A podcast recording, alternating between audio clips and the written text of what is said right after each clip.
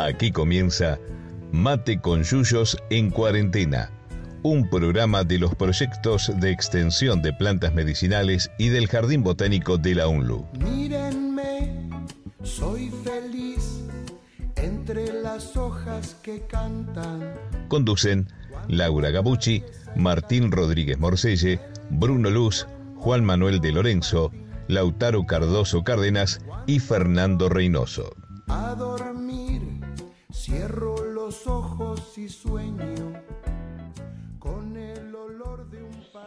Buenas noches. Buenas. Hola, buenas noches. ¿Qué tal? ¿Cómo andan? Bien. Bien, bien. Bueno, mejor así.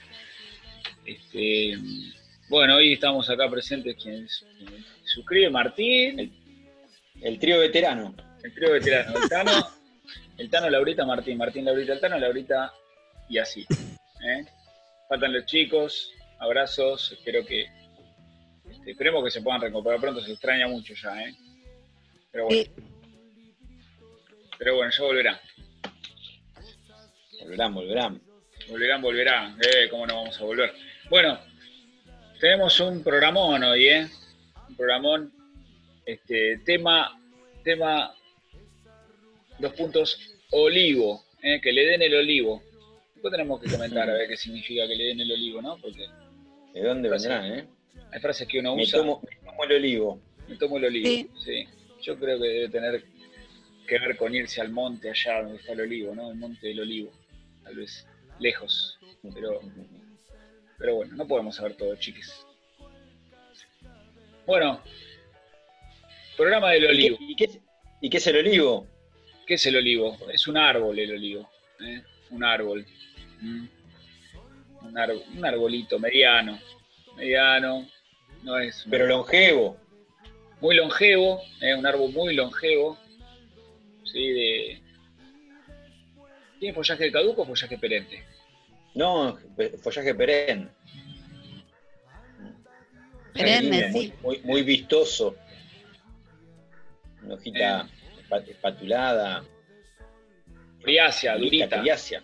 dura, ¿eh? discolora, que tiene, Algo tiene discolora, sí. la, la cara de arriba de un color, un verde más oscuro, el en vez, la parte de abajo un verde más claro, un verde grisáceo, dado por toda la, pilosidad que tiene los pelos ahí microscópicos, pelos peltados que vemos en la clase botánica, el olivo, y el, el tronco bien tortuoso, el tronco de los ejemplares añosos bien tortuoso, es un lindo árbol. Y la madera, la veta que tiene la madera del olivo es preciosa, es una madera hermosísima. Y no solo, no solo la beta, Martín, ¿no? Sino que además es muy aromática la madera. Tiene un, Y sí, sí, es- es un olor característico. Bueno, cuando florece también, se- en, en los lugares donde florece bien, se llena de unas florcitas blancas pequeñas, muy bonitas. ¿eh? Bueno, y, tiene su nombre, su nombre científico también, ¿eh? Olea europaea. Ahí el, el nombre científico nos habla del origen, el origen allá de- del Mediterráneo, de Europa. Y olea por, por el aceite, por el este, oleoso. ¿eh? Cuando decimos algo oleoso, algo aceitoso, ¿sí? y ahí viene su origen oleaginoso, ¿eh? olea, que trae tanto el aceite. Olivo, eh, olivo, no sé cómo se dice de otros, otros idiomas el olivo en olive en francés. Ahí estamos pensando todos, ¿no? A ver Estamos cómo todos se dice en otros pensando. idiomas, pero no, no nos acordamos. Como si, como si al pensar se nos, se- nos iluminaríamos y Eh, nos eh, No sé, nosotros Acá, lo- acá tengo, acá lo tengo, acá lo tengo. En, portugués, en portugués oliveira. En italiano, Ajá. oliva. En inglés, en inglés olive. Como en olive, olive. Ah, En alemán, Olvaum. En árabe, Zaytun. En árabe, Zaytun. ¿eh? Ah, mira. Y ahí viene aceituna. ¿eh? Ajá. Bueno, también tengo en chino. En chino, Muchilan. Y en japonés, Oribu. Ah, pero mirá qué bien que te sale, che. Sí, estuve practicando. Estuve practicando. Y, y- y cuando dijiste, cuando dijiste cómo se decía en portugués, se me vino a la mente olivera. ¿Tendrá algo que ver? Porque dijiste oliveira.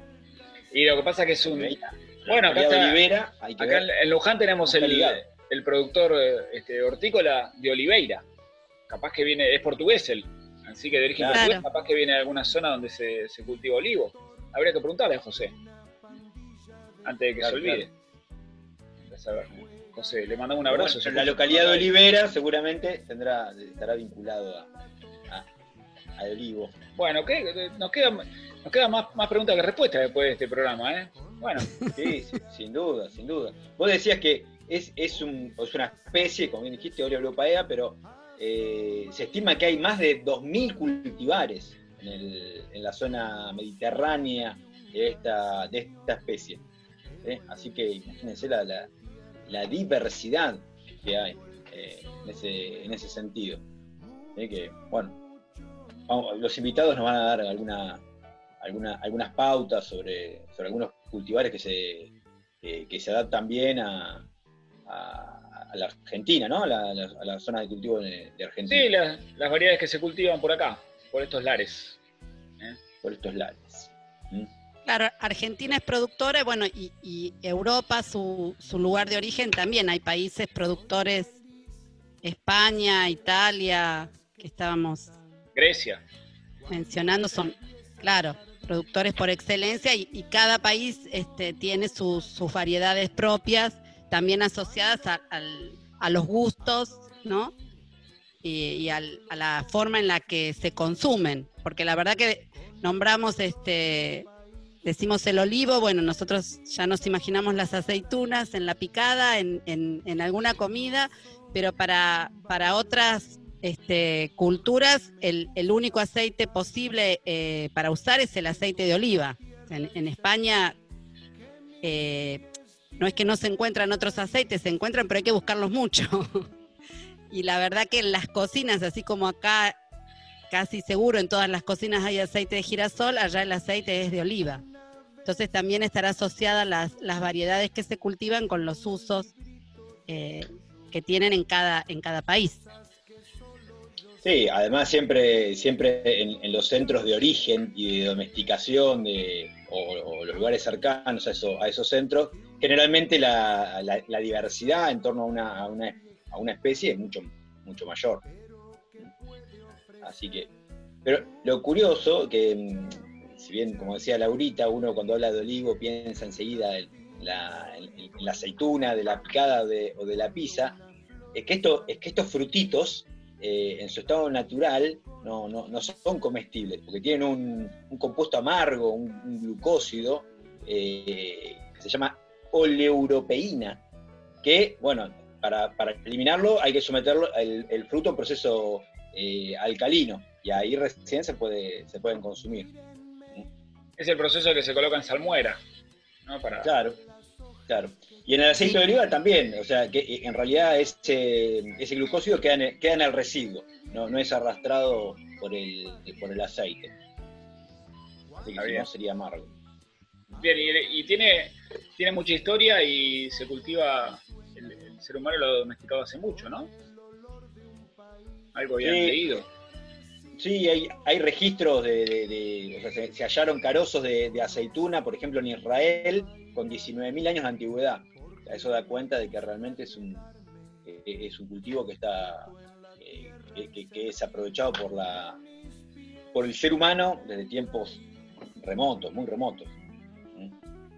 Eh, de hecho, por ejemplo, la ciudad, la ciudad de Atenas, ligado obviamente a la diosa Atenea, tiene, tiene ese nombre porque la, la mitología griega dice que, que- que esta diosa fue la que clavó una, bala, una vara de olivo en el lugar donde, donde debía fundarse la, la ciudad. Esa es la, eh, la historia de, de Atenas ligado a- al olivo. ¿sí? Así que imagínense. Claro, Eh, Después sí, Laurita. también, también veíamos el uso de los egipcios, algo más antiguo que lo... el Claro. uso que le daban al, al aceite, ¿no? Para, para realizar Sí. los procesos de, de momificación lo usaban. Claro, el, el aceite de oliva, o sea, no, sola- no solamente fue utilizado, bueno, actualmente se utiliza principalmente para eh, como alimenticio y para cosmética, Mucho sino también para se- cosmética. Se, utilizaba, se utilizaba para la higiene personal, para prender lámparas, porque es un aceite que al, al ser, al ser incinerado no, no humea, no larga humo, entonces era, era adecuado para ese uso. Como decía Laura, para el proceso de momificación, ¿sí? e incluso hay, hay algunos historiadores que sostienen que pudo haber sido empleado como lubricante para desplazar los bloques de piedra eh, uno sobre otro en la construcción de las pirámides egipcias. Así que realmente es una historia interesantísima el uso de, del olivo. Qué desperdicio, ¿no? Qué desperdicio de aceite, ¿no? Sí. Pucha. Se me pianta un lagrimón. Claro. Bien. Bueno, y también tiene mucho vínculo con la religiosidad, con el cristianismo. El, monte del olivo, las ramitas de olivo para, lo que es la este, cierta época del año, ¿no? que se bendiga la ramita del olivo. ¿eh? Yo me pierdo con esas cosas porque no la estoy siguiendo mucho últimamente. Como es Laurita, vos seguramente... y yo no me lo puedo olvidar, mira. Por más que quieras, no podés. Viste que te diga que las religiones son. ¿Por qué no te lo puedes olvidar, Laurita? Y porque fui a una escuela desde los tres años, a una escuela religiosa hasta los 18 y evidentemente no me lo olvido. Ah, mira, eh, el, el, olivo no te lo olvidas. No, es este la ramita que se entrega en el, en el Domingo de Ramos. Domingo de Ramos, ¿Sí? Que es el domingo anterior al, a la Pascua, el Domingo de Ramos, ahí es, es un, una, una, se ha transformado también en una costumbre, más allá de la, de la religiosidad, este, el, el, ramito de olivo bendecido, que se guarda todo el año y se vuelve a reponer al año siguiente. ¿Mm? Claro. Es el, el, símbolo de la paz, una, una rama de olivo. Claro. Está, nuestra querida, el escudo de nuestra querida provincia de Buenos Aires, con el, con el laurel. Junto con el laurel. El triunfo de el triunfo en la paz. Exacto. Muy bien, y hablando de la paz, que no tiene nada que ver con esto, pero este, vamos a, tuvimos, este, seguimos haciendo este programa federal. ¿eh? Programa federal, le mandamos muchos saludos a todos nuestros amigos que están distribuidos por todo el, planeta, que nos escuchan, ¿por qué no? Le mando un saludo a mi mamá, que puede ser que escuche el programa, ¿eh? porque a veces Nunca sé si lo va a escuchar o no lo va a escuchar, pero después me dice que lo escuchó. El otro día me estaba contando una receta de, laurel con, la papa, que no me acuerdo, me dijo cómo se decía, pero en España se usa mucho, ella siempre que, hierve papa le pone una hojita de laurel. Me contó cómo se llama, pero no me acuerdo. Muy bien, la cosa es que nos comunicamos con nuestro querido amigo El Godi, Diego Álvarez. Eh, él es ingeniero agrónomo, estudió en la UNLU, es un, amigo hermano, vive actualmente en Villa María, donde es profesor de, botánica sistemática y de, producción forestal. Y trabajó varios años en, producciones de olivo en, La Rioja y Catamarca. Y le pedimos que, que nos mande algunos audios para contarnos su experiencia o lo que sabe de este tema. Así que si les parece lo, escuchamos. ¿Eh? Dale. A ver si puedo este, poner esto. Buenas, ¿cómo está toda la gente de Mate con Yuyo? Bueno, primero agradecerles que me hayan invitado para contarles algunas cositas sobre la producción olivícola en, la Argentina. Quería comentarles que eh, de Argentina las principales provincias productoras son Catamarca, La Rioja, San Juan y Mendoza hay alguna partecita quizás de Córdoba, donde han quedado muy pocas hectáreas productivas, en algún momento hubo algunas más, la zona de Cruz del Eje. Eh, Argentina produce aceitunas de mesa, que se le llama, son las que se comen, que comemos nosotros, que vienen en una pizza o en una picada, consumimos, y también las variedades de eh, molienda, o sea, todas las variedades aceiteras de olivo. Se producen por más o menos por igual, lo que varía un poquito son los mercados, principalmente lo que es mesa, eh, como en otras producciones, hay un fuerte monopolio en, la producción, sobre todo en la industrialización. Eh, hay una empresa bastante conocida que está en la provincia de La Rioja, concentra eh, la mayoría de la producción de las fincas pequeñas, de lo que es aceituna de mesa.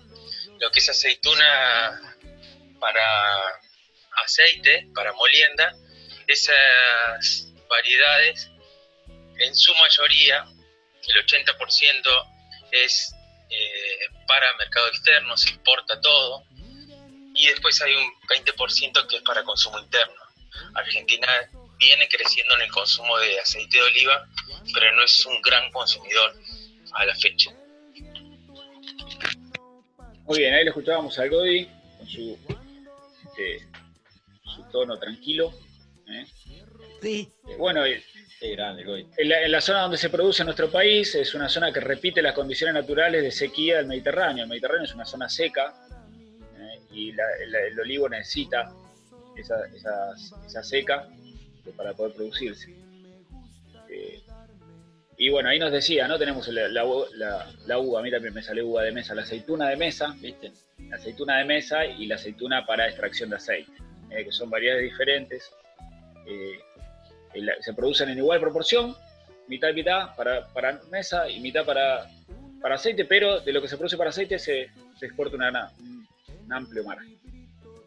Ah, y, una, y una cosita para, para agregar a, lo que decía eh, Godi, eh, que para mm, aceitunas de, de mesa se puede consumir tanto el fruto verde, siempre encurtida, ¿no? Siempre eh, luego de este, de este proceso alcalino que, del que hablábamos. Aceituna verde, que es el fruto inmaduro, ¿sí? que es una, una drupa para aquellos estudiantes de botánica que, tienen que repasar frutos, eh, y, o negras, cuando el fruto está eh, maduro. Eso es para aceituna de mesa. Y para aceite de oliva, eh, lo que se utiliza es el fruto maduro, o sea, es la aceituna negra. Claro, porque este, es, es la misma fruta, verde o, Claro. o madura. ¿eh? Y hay, bueno, si uno, si uno ha tenido posibilidad de viajar o capaz que va a algún lugar donde se venden aceitunas importadas, hay una variedad de, de tipos de aceituna, sobre todo para mesa. Ol- olivas, se le dicen en España, unas olivas, unas olivas para la mesa 4. Es, es un clásico, no puede faltar aceitunas que son exquisitas además. Son exquisitas realmente las aceitunas este, españolas en comparación con lo que comemos acá. La aceituna de mesa, con la variedad que hay, pero hay algunas ahorita.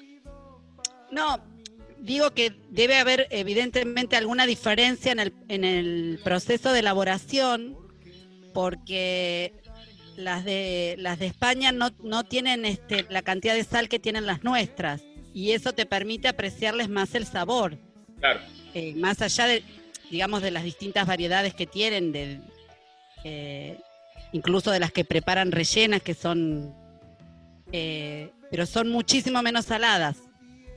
Pasa lo mismo con el jamón crudo. o sea, usan menos cantidad de sal, evidentemente. Sí, ahí- y, y entonces son años, son siglos Sí. de, de proceso y de cancha. son siglos.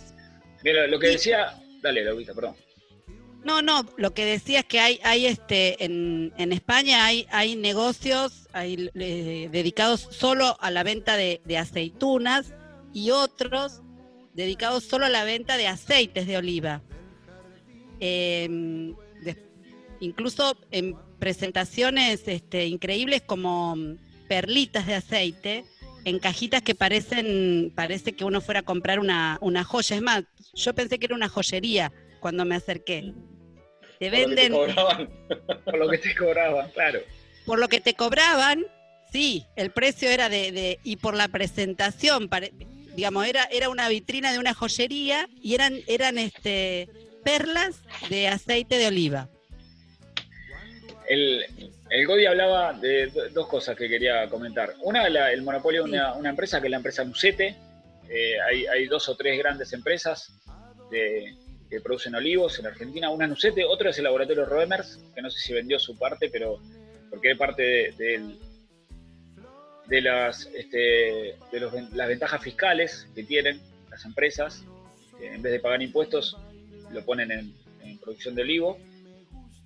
Y después eh, el Godi mencionaba la zona de Cruz del Eje de Córdoba, si uno va de vacaciones atrás la sierra, ah, se ven cultivos de olivos muy añosos que todavía siguen en producción.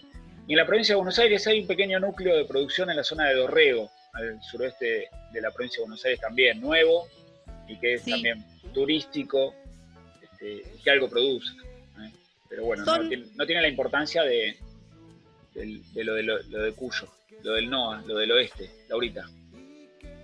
Eh, son, sí, son cultivos nuevos, los aceites son bastante ricos. Yo, mm, como Dorrego está cerca de, de Bahía y cerca de, de Tres Arroyos, y por lo menos hasta hace poco yo iba, eh, los he probado, los aceites son bastante ricos.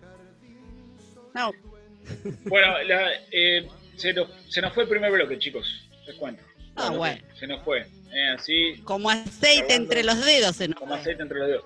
Bueno, vamos a escuchar la, la canción que, dan, que, que ha promocionado este programa. ¿eh? Una canción que me encanta, de Silvio A mí Rodríguez. también. Aceitunas, ¿eh? de- del año 79, de- del disco Mujeres. También hermoso y. allá Tenía el cassette yo, voy a confesar. Bueno, ¿Qué, qué son los cassettes, Laurita? No te hagas el tonto vos, eh. bueno, ahí vamos. No te hagas el chiquito, mirá. Dale que chiquito no está.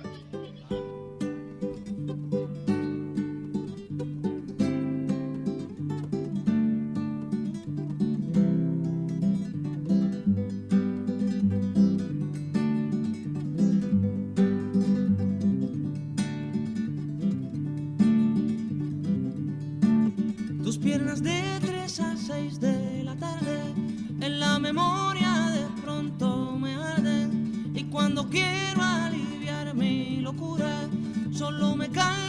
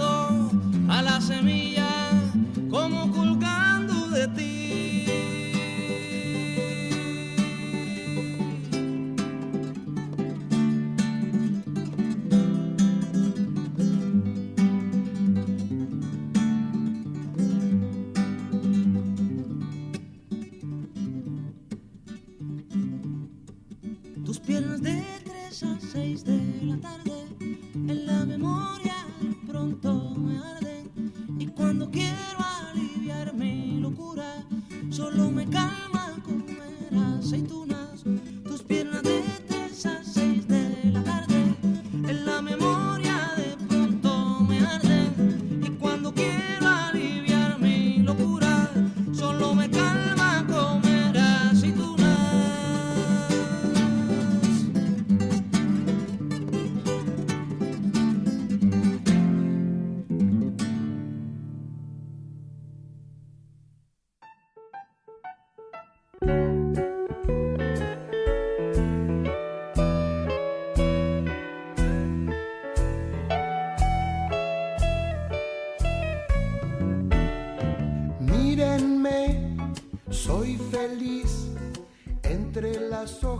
Que cantan. Cuando Muy bien. Qué linda Hermoso tema de Silvio, ¿eh? Qué grande, Me Silvio. encanta. Ritmo, Como, Me encanta como casi todos los temas de Silvio. claro. Por lo menos Sí. para, para este equipo, ¿no? Para este- nosotros. para este Para nosotros que- tres. ¿Qué es lo que Está ahí con el Puma Rodríguez, pero bueno.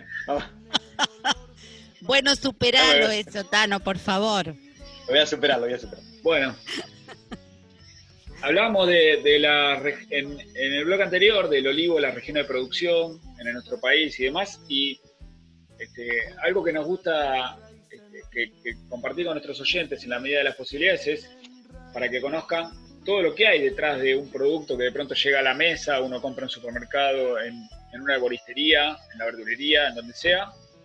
Hay mucho trabajo detrás. Este, lleva, lleva el producir un alimento no es, no es tan fácil como tal vez alguien, alguien citadino, alguien de la ciudad se piensa. Este, y bueno, el, el Godi nos, nos contaba algunas cosas de, de la producción de- del olivo. ¿eh? Que si les parece, lo, lo escuchamos. ¿Mm? Vamos.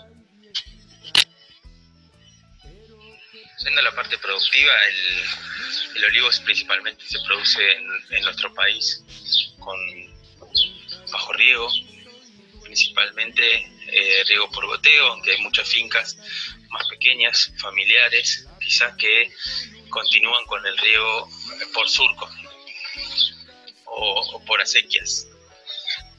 Eh, requiere bastante mano de obra el cultivo porque eh, hay que respecto a los riegos, el riego es permanente todo el año. También se requiere fertilización. Son la mayoría de los suelos donde se produce en nuestro país son suelos arenosos o pedregosos. Entonces es necesario una fertilización.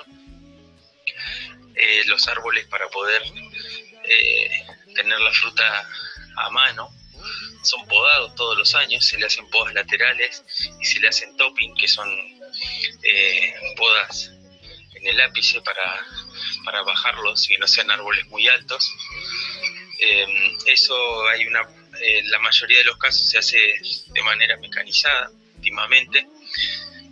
Eh, y luego, luego cuando viene la, la época de cosecha, ahí sí es un momento de mano de obra intensiva, sobre todo la aceituna de mesa, que requiere que eh, se cosechen a mano. No se pueden utilizar máquinas. La máquina que se utiliza para cosechar el olivo son máquinas que toman el tronco y lo hacen vibrar.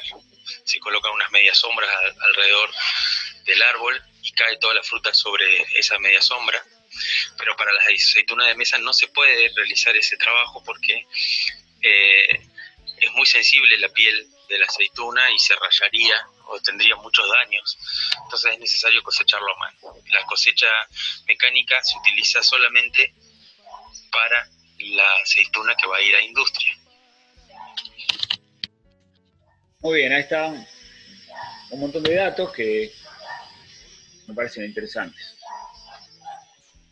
Sí, sí, que uno la- no desconoce. Sí, Lau. No, digo, la- las, distintas, las distintas formas de cosecha, esta, esta manera de cosechar así a, a mano se le llama también en ordeño, ir sacando eh, manualmente las, las aceitunas. La otra es la, de vibración que decía Godi, sí, para el aceite. Hay una más que es con, cañas o con palos, que se llama vareo. O sea, es ir golpeando las, copas y, recolectando. Y la, menos aconsejable para cualquiera de los dos destinos, tanto sea para el, consumo de- del fruto como para el aceite, es la de recolectar del suelo, ¿sí? Que es otra, otra posibilidad, hacer la recolección desde el, desde el suelo. Porque ahí ya hay que maduren, decís contaminación. vos, y, y que caigan. ¿Cómo? Esperar a que maduren y que caigan solas. Claro. Y recuérdelo. Pero bueno, ahí Claro. ya hay toda una contaminación con la tierra, este, y además daño por golpes, ¿sí? Claro. Sí, el- en nuestra región es posible cultivar aceitunas, las, plantas de, olivo que se cultivan generan fruta y se puede comer también. Hay que, ponerlas en salmuera, hacer todo el proceso que contábamos en el primer bloque para, que no sea tóxico el fruto. Bueno, y, de- y después tenemos este, todo un mundo que, también lo hablamos en el primer bloque, vinculado a las variedades de- que se cultivan para, para distintos fines. Este, y el Godi también nos contaba eh, eh, algunas cosas, sobre todo, bueno, de, de la aceituna de mesa, que es tan delicada para la cosecha, este, y que hay,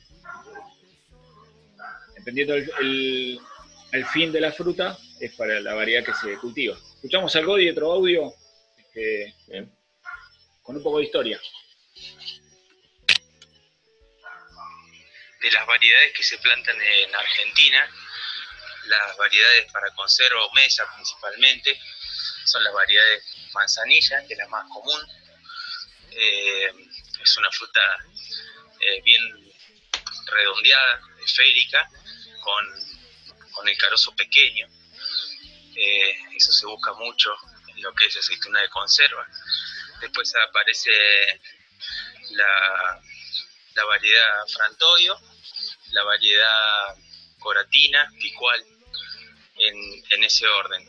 Y hay una variedad que es la variedad arauco, que es una variedad que es principalmente para, para conserva. Eh, es una variedad que se le dice que es una variedad argentina, pero en realidad es una variedad que se ha traído de España. Eh, según cuentan, hace como 300 años.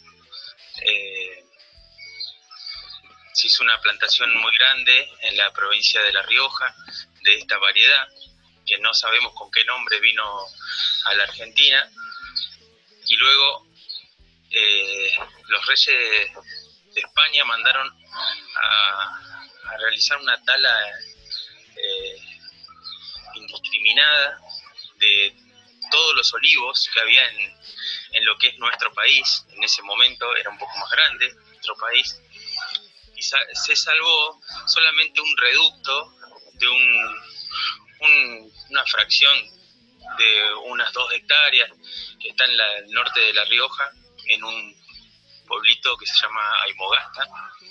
Y de eso hoy quedan unos 20 ejemplares, de los cuales eh, hay, al- hay algunos que tienen más de 400 años y bueno, hay un, hay un olivo ahí que le llaman el olivo abuelo o el, o el, eh, el olivo histórico que fue eh, que está como en una zona conservada es una planta que con un, un diámetro del tronco muy grande y bueno es como un paseo que hay ahí en la provincia de La Rioja.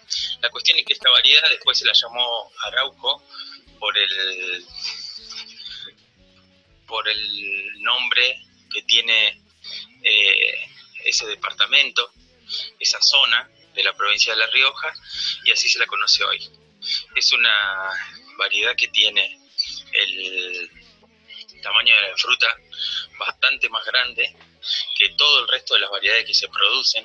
Es una variedad que se produce solamente en Argentina, la variedad de Arauco, y es la que más vamos a encontrar nosotros en las eh, aceitunas de mesa, esas de gran tamaño son variedad arauco, la podemos reconocer también porque es una aceituna que está un poquito encorvada, o sea, es como una pequeña media luna, sobre todo cuando uno pela el carozo, en el carozo se ve bien marcada esa forma de media luna, eh, que no dificulta en nada su uso para conserva mesa, pero sí eh, puede traer complicaciones para la, in- para la industria o para, para hacer aceitunas sin carozo, porque la máquina de descarozadora, al encontrarse con un carozo encorvado, rompe la aceituna.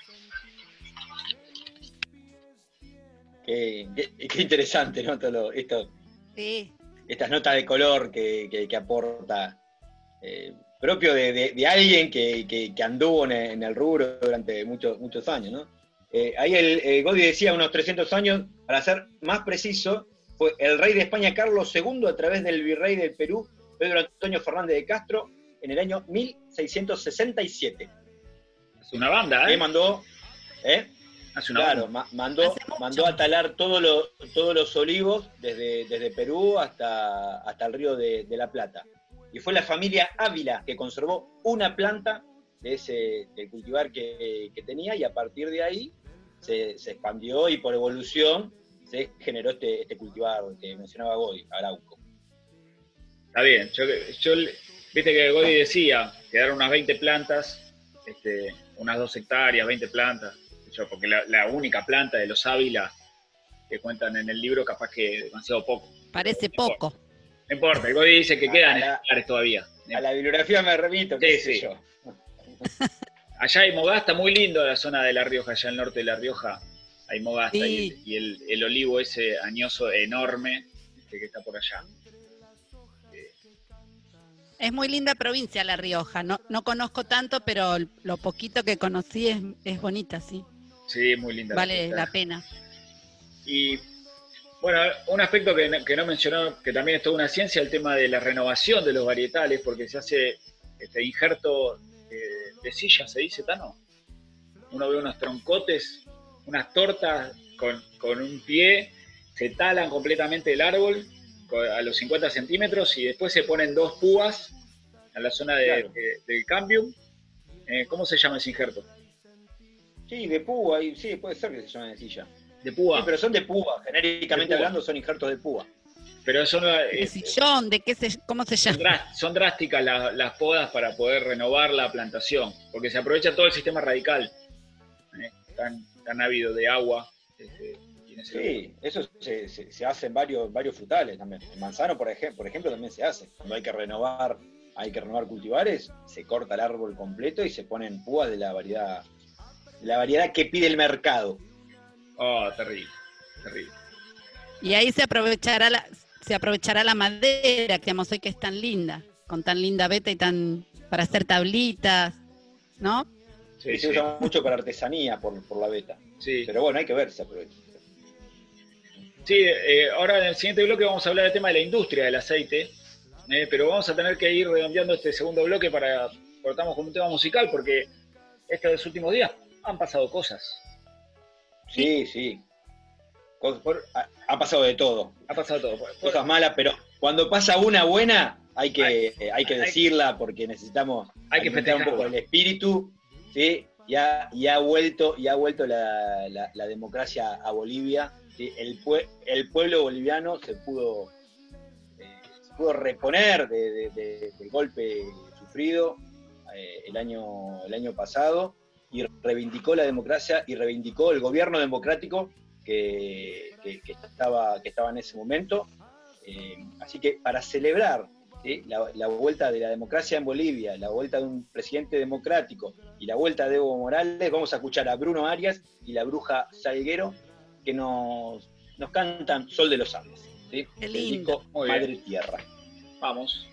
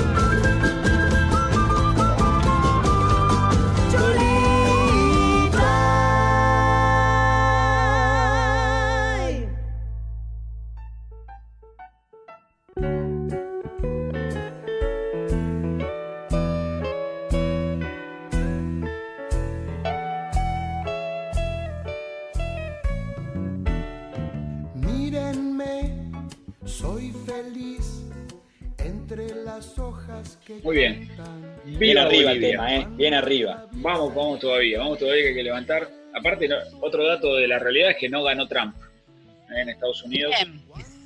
Eh, no hay que olvidarse de que Estados Unidos es Estados Unidos. Pero bueno, eso es otra. Podemos hacer un programa, plantas imperialistas, ¿no? Estaría bueno. ¿Sabes qué? Oh, la geopolítica Es botánica. que más allá de Trump no hay nada. Entonces, ya que no gane Trump, es, es bueno. Después lo que, lo No, que no. queda es otra cosa. Pero Muy bueno. interesante la, la nota de opinión de que publicó en el página 12 Atilio Borón sobre esto de que, que no ganó Trump, pero no nos olvidemos de quién ganó. Que es- bueno, bueno, vamos con el olivo, esperen que seguimos con el olivo porque Dale. estábamos con... Vamos a, a escuchar un último audio del Godi, porque esto también es parte de la producción que, que estuvimos viendo. Godi, nuestro amigo Diego Álvarez, ingeniero agrónomo de la UNLU, un grande, que está allá en Villa María y nos cuenta pues, su experiencia. Este, lo que tiene que ver con la cosecha de, de las aceitunas, principalmente para mesa. ¿Escuchamos? Dale. cuando viene el momento de la cosecha, que comienza con las variedades más tempranas, en el mes de enero,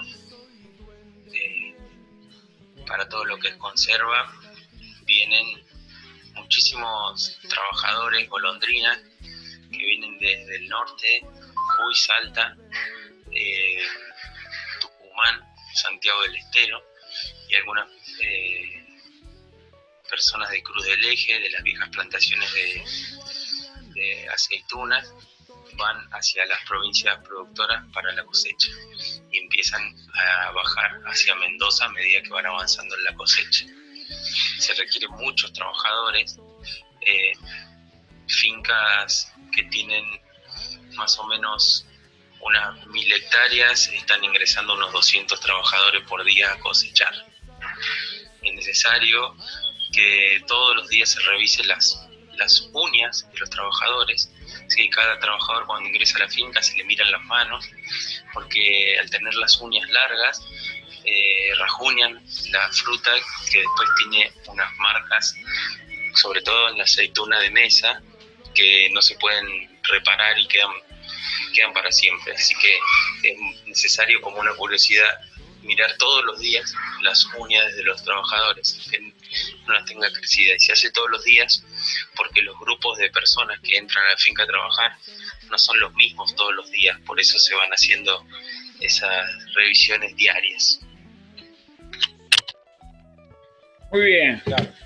Y eso tiene que ver con la calidad de- del producto, ¿no? Pero qué, Claro. qué, qué cosa. Otro, otro tema, ¿no? Los trabajadores, plantas asociados a los, a, la- a- a los y las trabajadoras y trabajadores golondrinas. Porque después nuestro otro invitado, en, en eh, en otro audio, no, que no sé si vamos a pasar, contaba como de dónde vienen esos, esos, esos trabajadores y trabajadoras golondrinas, ¿sí? Aso- asociados a otras producciones. ¿sí? a cosecha de, a- de- de fruta fina, de arándano, prácticamente andan por todo el país eh, dejando un cultivo y pasando a otro. Qué vida, ¿eh? Qué vida la del... Qué vida. Qué vida sacrificada, sí. Sí, lo que, lo que decía el Godi de, la- de las uñas me hizo, me hizo pensar en la industria del alicate, ¿no? En la región. Debe ser próspera. Eh, o si sos guitarrero, te quedás afuera de la cosecha. Sería. Sí, imposible cosechar si sos O, guitarrero. o en esa época no tocas la guitarra. ¿no? Tenés que O esperar a te, pasar o a- te armás de una buena púa, de varias. Sí, sí, sí. Bien. Bueno, eso es lo que decía el Godi, la uva, de, la uva, perdón, la aceituna de mesa, ¿eh? la de conservo de mesa, Claro, claro. que no quede marcada ¿eh? por, por la cosecha. Pero después el otro Tiene que ver con la calidad del producto y obviamente el precio, ¿no? Eh, otro destino es el tema de la extracción para la obtención de aceite. ¿no? Este, tenemos el segundo invitado, Tano, ¿querés presentarlo? Sí, sí, un, también un, un- un amigo ¿sí? de eh, Juan, Juan Antonini, Juan, Juancito, el tapa, eh, para, para muchos. Es ingeniero agrónomo de hecho, casi está a punto de recibirse en días nomás, eh, defiende su trabajo final de aplicación, justamente vinculado a la, a la, a la olivicultura, el proceso de extracción de- del aceite de, de oliva. Eh, él trabajó varios años en, en La Rioja, en una empresa dedicada a, la aceituna de me- a producción de aceituna de mesa, pero principalmente a producir aceitunas para la industria, ¿sí? para extraer aceite de, oliva. Actualmente se desempeña como asesor en la Dirección de Gestión Agroalimentaria del municipio de Luján.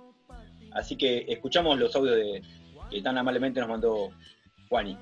Sí, para aclarar, vamos a, empezar con un audio que, que él venía explicando el anterior audio que no vamos a pasar porque se superpone con el otro invitado, donde habla de la cosecha, ¿eh? De, la, de la aceituna de mesa y demás. Vamos.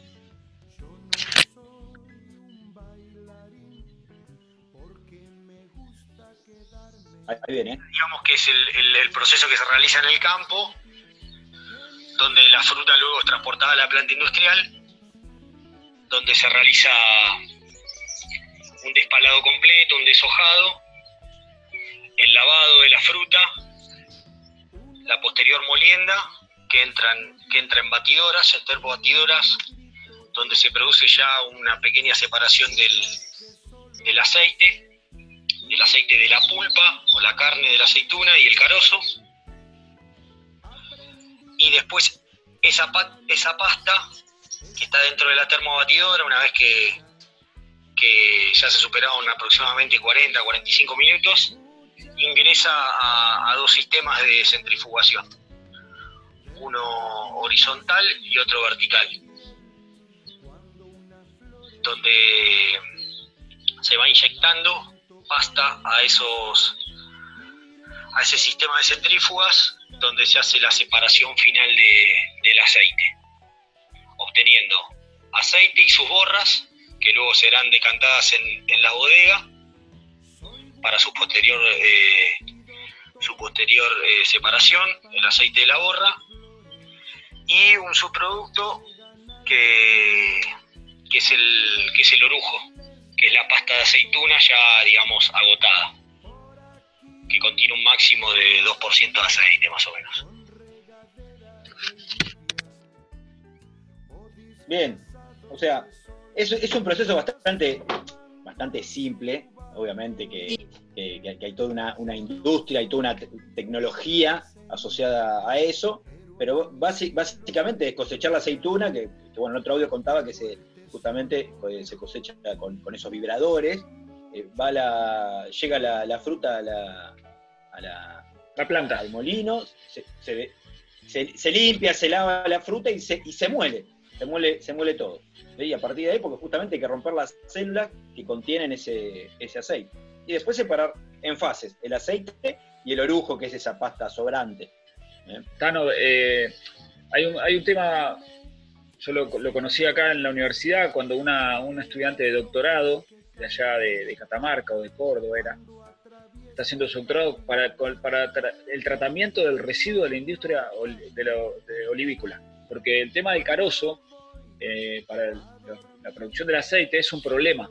Después el depósito, la deposición del, del carozo, que es un, un des- producto de desecho. Se puede utilizar como leña, porque es madera. Cuando Claro. juntás muchos carozos, tenés una cantidad de madera interesante. Pero el tema de, de- también de los efluentes es otro problema de la industria olivícola por la contaminación de los cursos de agua. Tan, este, tan importante el agua por esa zona, tan escasa. Claro. Claro, porque por- en el proceso también se utiliza bastante, bastante agua y obviamente la aceituna también tiene agua que hay que, que hay, que desprenderse de ella, se, le llama alpechina a ese, a ese sub- subproducto. Obviamente hay un mínimo porcentaje de aceite que va arrastrado en, ese, en esa agua y el aceite es eh, altamente contaminante de, los- de los cursos de agua. Por eso nunca hay que tirar el aceite, el aceite sobrante de, de- cocina a, a los cursos de agua. Hay que encontrar una solución. Con respecto al proceso de, industrialización, el trabajo final de aplicación para recibirse de Juani, que a mí me tocó la suerte de ser, este, jurado, eh, tiene que ver con, la- con la- el agregado de enzimas para poder hacer más eficiente, más efectivo el, proceso. Este, bueno, la verdad que es un laburo, aprovecho para decirlo al aire, espectacular, que esperemos que lo pueda defender pronto este, y recibirse de una vez por todas. Juani, vamos. Vamos, Juan. Bueno, y, Es bueno. y otra cuestión que tiene que ver con después el aceite es la calidad del producto, ¿no? Hay diferentes calidades de aceite de oliva. También Juani nos Y contó que de eso. la- claro, y que, hace, y que hace la cuestión justamente porque el precio depende de la calidad obtenida. Terrible. Vamos a escuchar otro audio de Juani. Dale. Dale. La calidad de un aceite se define principalmente eh, por la medición de un parámetro eh, denominado acidez,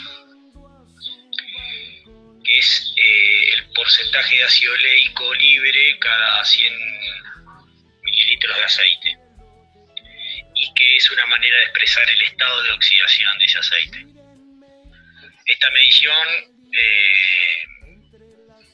o mejor dicho, este parámetro de calidad se basa en una escala donde de 0 a 0.8% eh, estamos hablando de un aceite extra virgen, de 0.8 a 3 un aceite virgen y, todas sus subclasificaciones, y de 3 en adelante un eh, aceite lampante que según el Código Alimentario Argentino no es apto para consumo humano. Eh, y generalmente se utiliza para la, para la industria cosmética, sobre todo.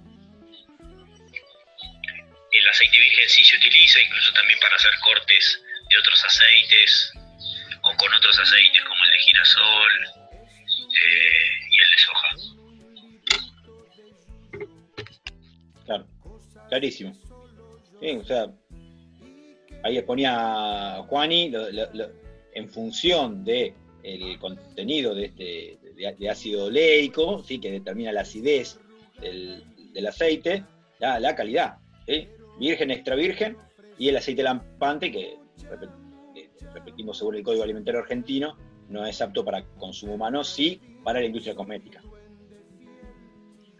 Que se, us- El- que se usa mucho, ¿no, Laurita? El aceite de oliva en cosmética. El sí, sí, sí, se usa, se usa mucho, eh, sobre todo para, para cremas, para shampoos, eh, por el tipo de, digamos, de, ácidos grasos que tiene, que, que ayudan para, el, para todo lo que es el, el cuidado de la piel. O sea, hay, hay toda una... Y de nuevo, los, los países que son este, grandes consumidores de, de aceite de oliva también tienen toda una, una industria cosmética desarrollada de la mano del aceite. En nuestro país el, aceite de oliva por ahí es un producto más del tipo de los que se llaman gourmet, no, no, no está tan, tan difundido. Si bien yo buscando encontré que hay una ley del año 2012, la 26.839, que lo declara alimento nacional. Y al declarar a un producto como alimento nacional, lo que se hace es fomentar el consumo. Entonces, este, se trata de, porque bueno, si nosotros le- hablábamos Bueno. un poco de la historia y está acá desde, desde, desde la colonia, ¿no es cierto? O sea que Podríamos la pedir, tradición de cultivar los, los olivos estaba. podríamos pedir que como, como, como promoción que bajen un poco el precio. ¿no? En comparación con otros aceites. Menos mal que, que Claro. no me gusta tanto. A mí me No, encanta. En un, en un- en un- en un audio, como una nota, como, como una nota de, de- de color, un dato, un dato anteojito, ¿sí? Eh, Juani no- nos contaba que el consumo per cápita de, de aceite de oliva en Argentina ronda los do- 200, los 200 mililitros. Y en, y en España está alrededor de los 12 litros por habitante por año. Eh, está bien, está lo que decía Martín, que prácticamente se consume eh, únicamente aceite de oliva en, en España y acá quizás hay que ver el, el- el consumo de aceite, de- contabilizando el aceite de girasol, que debe ser el que más se consume.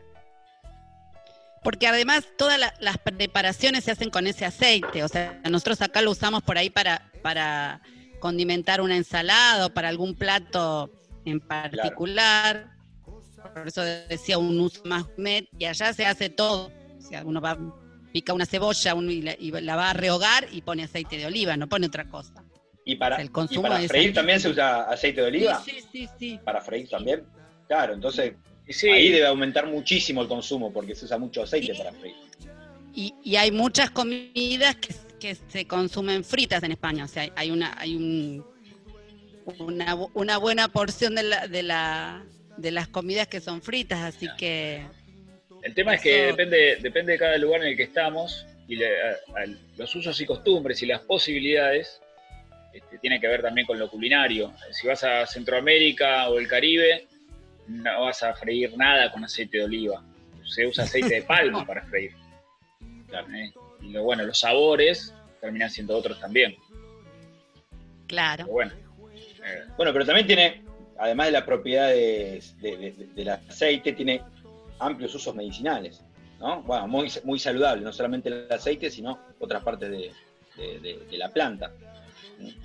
Sí, el, la, digamos, el, el- el aceite, dijimos, tiene este uso cosmético eh, y después eh, tiene una, una, la aceituna en sí, ¿sí? Tiene una buena cantidad de minerales como hierro, magnesio, potasio, fósforo, tiene selenio, que es un mineral bastante poco abundante de encontrar.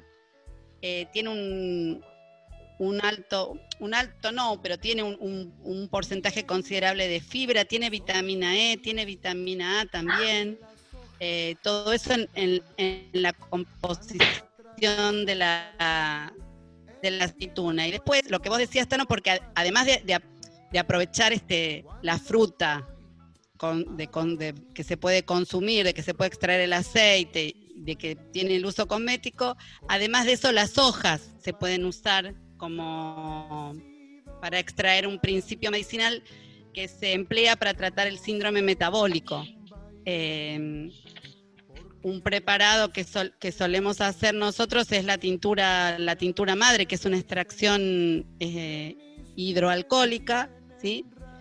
Y este preparado, que se consume luego en gotas rebajadas en, en agua, es una pequeña, una pequeña cantidad por día, eh, sirve para controlar este, este síndrome metabólico que es diabetes, o sea, eh, glucemia elevada, triglicéridos elevados, colesterol malo elevado. Todo eso es el, el síndrome metabólico que se retroalimenta, ¿no? Cuando empieza a fallar una cosa, este, Y la verdad es que la tintura madre de olivo da muy, muy buenos resultados en el, en el control de este, de este síndrome. Ta- Tani también cita la- a, la, a la infusión ¿sí? de, de hojas Sí. como hipotensora. ¿sí? O sea, un tecito de hojas de olivo para, para bajar la, la presión. Sí, Así que Sí, está no bueno está- tenerlo a veces no es tan fácil conseguir, ¿no? Un ramito de olivo, una soja de olivo, pero hay que buscar. Una, ¿vos ¿qué tenés? Ya no. Y tendríamos que ir. Ah, que queda un minuto, no, pensé que tenías una planta de olivo, mirá. Ah. Bien, no, bien. no tengo planta de olivo. Tengo todo en casa, pero olivo no. Bueno, qué ricas las aceitunas, ¿eh? me encantan las aceitunas. Me sí, a mí también. Yo tenía recetas, pero no alcanza el tiempo. No importa, Me bueno, pero sí, también el aceite de oliva por una buena focaccia, por ejemplo. ¿eh? Ese pan. Este, Las- italiano.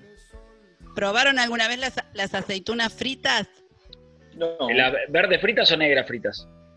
y las que te gusten? No sé, no, pero hay- con cualquiera de las dos.